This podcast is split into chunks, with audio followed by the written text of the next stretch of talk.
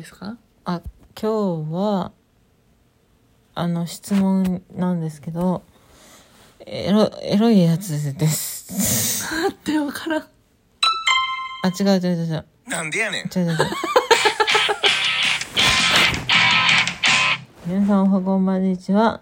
男でも女でもないニューハーフという、えー独特の経験をしている生き方スザンヌ美咲が暴く LGBTQ 性のお悩みぶっ込み案件スザンヌ美咲の秘密の花園聞くだけで男の肉体を女にトランスさせてしまう探求欲と好心好奇心旺盛なあなたの知的欲求を満たす番組です。本日も笑顔ハートネギボタンをポチポチ押しながら聞いていってください。そして今日のお題がこちらでございます。えっとピーイング質問箱の方からいただきました質問です。読み上げます。MTF です。つい最近初めての女性ホルモン注射をしたのですがたまに性欲が溜まってペニスが立つことがあります。女性化を目指しているのに G 行為による射精をすることは避けるべきでしょうか。お答えしてづらかったら気分を悪くさせてしまったらすいません。その場合はスルーしてください。大丈夫です。ということで。はい。コメントありがとうございました。ありがとうございます。えっと状況がわからない人のために説明するとまあ体は男の子なんだけど体を女の子にしようと思って女性ホルモンを開始したんだけどまだこの男性ホルモンの影響もあって、まあ、男性の股間がね男性器が立ってしまうと。で立ってしまって興奮してしまってちょっとドピュッとドピュッと抜いてしまう。っていうのはどうなんでしょう。それはダメなんじゃないでしょうか。とその体を女性としてするんであればそういうことをすると男性ホルモンが大量に出て体の女性化がうまくいかないんじゃないかっていう心配をされてると思うんですよね。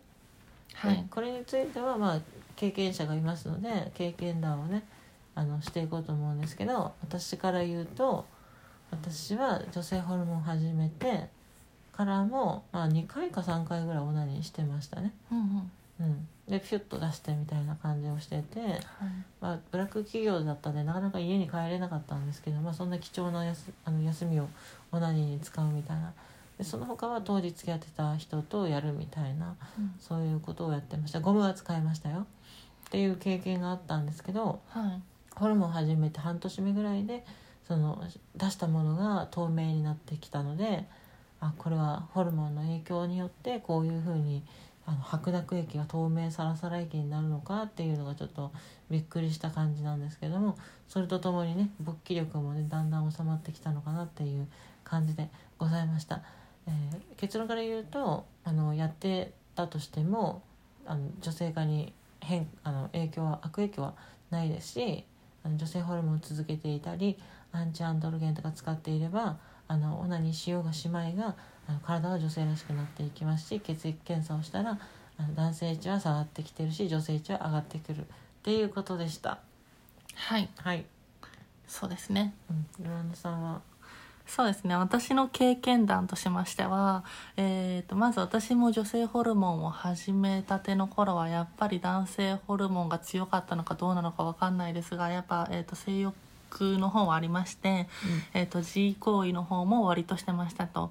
で,、えー、とでも、えー、と私もその時は結構不安だったんですけどあの、ね、G 行為をして射精とかしたらやっぱ男性ホルモンを分泌しちゃうんじゃないかっていう不安はあったんですけど、うん。でも長い目で見たらふあのね、長期的に女性ホルモンをやるってことを考えたらなんか今この瞬間の G 行為を我慢するだけでなんかそれだけでめちゃくちゃストレスを溜めてしまうのであれば今 G 行為をしてなんか次こうなんて言うんだろうな、うん、それを我慢しなくても女性化はできていくので、うんうんうん、だからあんまり関係ないんじゃないかなと思います。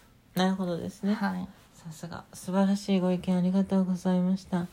はい、というわけで匿名さんこのようなお答えになりましたけどもまあどうしても心配だったら血液検査を定期的になさってあと男性ホルモンを抑えるアンチアンドロゲンなどを使ってあの検査して自分の血中濃度がどれぐらい下がるのかっていうのをチェックしながら進めていただければ大丈夫かなと思います。はい。はい、である程度体が男性化じゃなかった女性化しておればあのオナニーをしたところで体が一気に男らしくなるってことはないのでご安心ください、これはあのニューハーフヘルスとかで働いてる人でも、まあ、そういったご意見いただいてますのでね。大丈夫でございます。というわけで以上。これで終わりますか？ああと、あと一個。あと一個。コメントが時間があるんで読み上げます。えっとアナさんからのコメントでラジオトークの方にいただいたコメント読み上げます。心と体の性が一致しないトランスジェンダーに対して、えー、26.3%が嫌だとした、えー手洗いや更衣室の利用への配慮を重ねたあ尋ねた質問には47.2%が性自認に基づく利用ができるように話し合うと回答した。特に配慮は必要ない。も27%あった。これもどう思いますかということで。うん。まあどこの調査なのかによるよね。そうですね。日本なのか東京なのか大阪なのかうん。福岡なのか栃木なのか京都なのかアメリカなのかロサンゼルスなのか学校なのか、うんねそうですね。富士通富士通なのか三菱なのか、トヨタなのか。なるほどね確かにそうですね、まあ、どこのデータを取ってるのか。まあどのデータを取ってたとしてもなんかちょっとうんもうちょっと情報が欲しいなっていうのがありますね、やっぱり。だけど何とも判断できん。うん。もしかしてこの質問者さんのご家族かもしれないよ。親戚一同集めて、ああなるほど。うんそうですね。そうですね。まあどう思いますかと言われればなんかデータでしかないのであそうなんですかぐらいにしかならないから、まあまあデータとしてはちょっと情報が足りないよね、はい。なので情報をあのはっきりとえー用意していただいてまはたコメントしていただければなと思います。はい。というわけでちょっとそんな感じであんまり紹介できなかったんですがこの番組にはトランスジェンダーという特殊な環境で生きてきた私たちが世の中の裏側の情報をお伝えするっていう番組でございました。お便りお差し入れはお気軽に送っていただければと思います。じゃあ、えー以上で終わります。バイバイ。バイバイ番組のフォローと Twitter のフォローそして浦野さんの Twitter のフォローもよろしくお願いしおます。願いします